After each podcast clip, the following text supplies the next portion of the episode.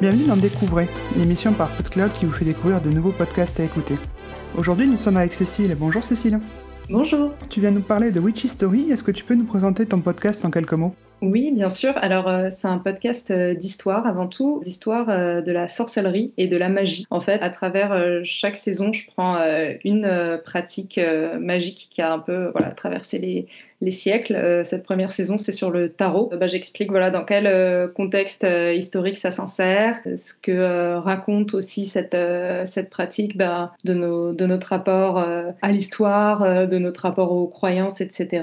Dans cette saison, je prends chacune des arcanes majeures du tarot de Marseille et je, les, je les analyse d'un point de vue historique en voyant en fait à quelle partie, à quel moment de l'histoire elle, elle se rattache. Donc à la fois de la sorcellerie, mais surtout ancrée dans le contexte contexte historique de l'époque, euh, voire même maintenant. Oui, oui, oui, tout à fait. En fait, euh, c'est pas du tout un podcast de tarologie. Euh, c'est pas du tout un podcast qui va permettre aux personnes de faire des tirages, etc. C'est vraiment pour montrer en fait que ça s'inscrit dans, bah, dans un contexte historique et essayer de le décoder, de le comprendre et de comprendre en fait comment ce contexte historique a pu influencer bah, à la fois le tarot et à la fois le rapport euh, auquel on, enfin le rapport qu'on peut avoir aujourd'hui euh, au tarot. Eh bien, je te propose qu'on écoute un extrait. Oui, très bien.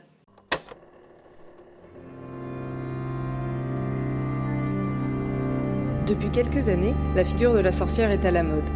Nouvelle image du féminisme, beaucoup s'en revendiquent et nous sommes nombreux et nombreux à pratiquer ou avoir pratiqué des rituels qui lui sont associés. Peut-être que vous aussi, qui m'écoutez, vous vous êtes déjà laissé tenter par un tirage de tarot, la lecture de votre thème astral ou une séance de spiritisme. Pourtant, vous le savez, la sorcière n'a pas toujours été aussi populaire, et ses rituels auraient pu nous valoir de sérieux ennuis par le passé. Alors comment ont-ils traversé les siècles? Pourquoi continue-t-on de les pratiquer à l'heure de la science et de la technologie?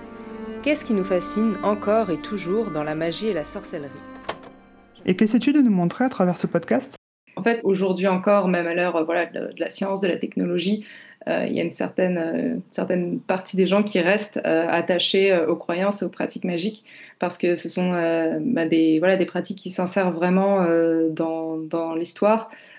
qui, ont un héritage assez riche et que finalement elles font un peu par la partie des, traditions et l'idée c'était de voir bah, en fait quelles, étaient ces traditions et ce que des pratiques comme le tarot, comme l'astrologie, etc., peuvent euh, nous rappeler en fait euh, des siècles passés.